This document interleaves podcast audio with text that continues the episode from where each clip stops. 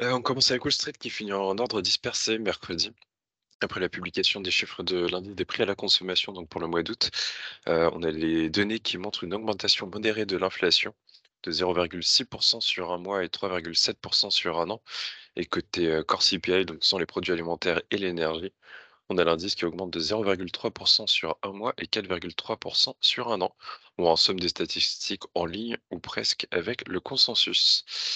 Heu, dans ce contexte, du coup, on a un S&P 500 qui finit à plus 0,12% Dow Jones en baisse de 0,2% et Nasdaq 100 en hausse de 0,38 Heu, côté Europe, hier, heu, on avait des indices orientés à la baisse, en attente de la décision de la BCE qui aura lieu tout à l'heure.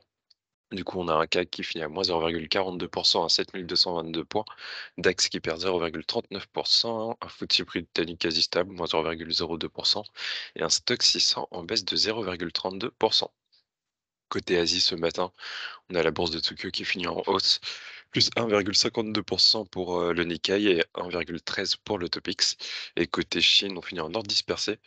Heu, on a le Hang Seng qui finit à plus 0,16% Shanghai à moins 0,16 heu et le CSI 300 à moins 0,47 Heu, du coup, la baisse qui est fait suite à l'annonce de la Commission européenne de l'ouverture d'une enquête pour déterminer si leur véhicule justifie des droits de douane, punitifs, donc pour les, véhicules électriques. Donc pour rappel, les subventions accordées par la Chine à ces constructeurs leur permettent de casser, les prix sur le marché européen. Du coup, hier, côté, cotées, heu, sur le marché, US, on a NIO et XPeng, qui finissaient en baisse. Ce qui a profité notamment côté Europe à Renault, qui a fait un gain de plus de 2 Heu, j'enchaîne côté valeurs, heu, côté US, donc on a Apple qui, a fait une deuxième journée de baisse consécutive après avoir dévoilé de nouveaux iPhones, mardi, tout en laissant ses prix inchangés. On a Citigroup qui était en hausse hier après que le directeur général Jen Fraser ait annoncé une réorganisation majeure de la gestion, ce qui entraînera de nouvelles suppressions d'emplois et lui donnera un contrôle direct plus important sur la banque qui cherche à simplifier sa structure. Et enfin, côté US, on a Moderna qui a fini en hausse après avoir déclaré que son vaccin contre la grippe mRNA 1010 avait atteint l'objectif principal d'un essai de stade avancé. Euh, à noter que le groupe a également annoncé qu'elle réduisait la production de son vaccin Covid-19. Euh, côté Europe, on a Alstom hier qui a perdu 3,8% et qui a fini du coup en, queue du CAC. Euh, après que Barclays ait entamé le suivi de la valeur avec une recommandation à sous-pondérer. Et enfin, sur Total, euh, on a le groupe qui a annoncé hier un projet pétrolier de l'ordre de 200 000 barils par jour au large du Suriname. Et aujourd'hui, euh, le groupe a annoncé le lancement d'un appel d'offres massif portant sur la fourniture de 500 000 tonnes par an d'hydrogène vert dans le cadre de l'objectif de décarbonisation de ces raffineries européennes. Décarbonation, pardon. Non, pour les médias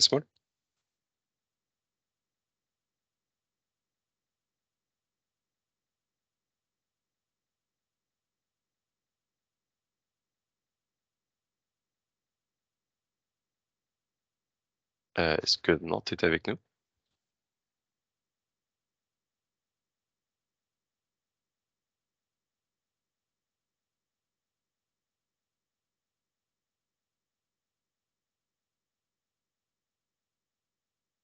Bon, si Nantes n'est pas avec nous, du coup, je vais reprendre la main. Heu, côté taux, du coup, côté, heu, taux 10 ans US, on est à 4,2 ce matin et à 2,62 côté Allemagne. Côté change, on a un do un euro-dollar qui est toujours stable, 1,0745. Heu, côté pétrole, on a les prix du pétrole qui ont atteint mercredi leur plus haut niveau depuis 10 mois, avec notamment 92 pour le Brent, heu, bah, qui fait suite premièrement à la hausse surprise des stocks de brut aux États-Unis. qui ont augmenté de 4 millions de barils donc la semaine dernière, alors que le consensus tablait sur une baisse de 1,9 million de barils. Et deuxièmement, du coup, on est l'Agence internationale de l'énergie qui a déclaré hier s'attendre à un déficit important sur le marché du brut au quatrième trimestre avec les coupes de production de l'OPEP+. Euh, du coup, on a un Brent ce matin à 92 dollars pour un WTI à 89 dollars.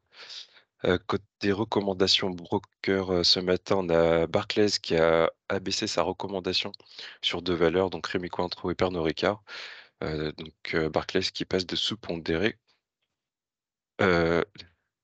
euh, euh, qui passe pardon, à sous-pondéré contre surpondéré auparavant.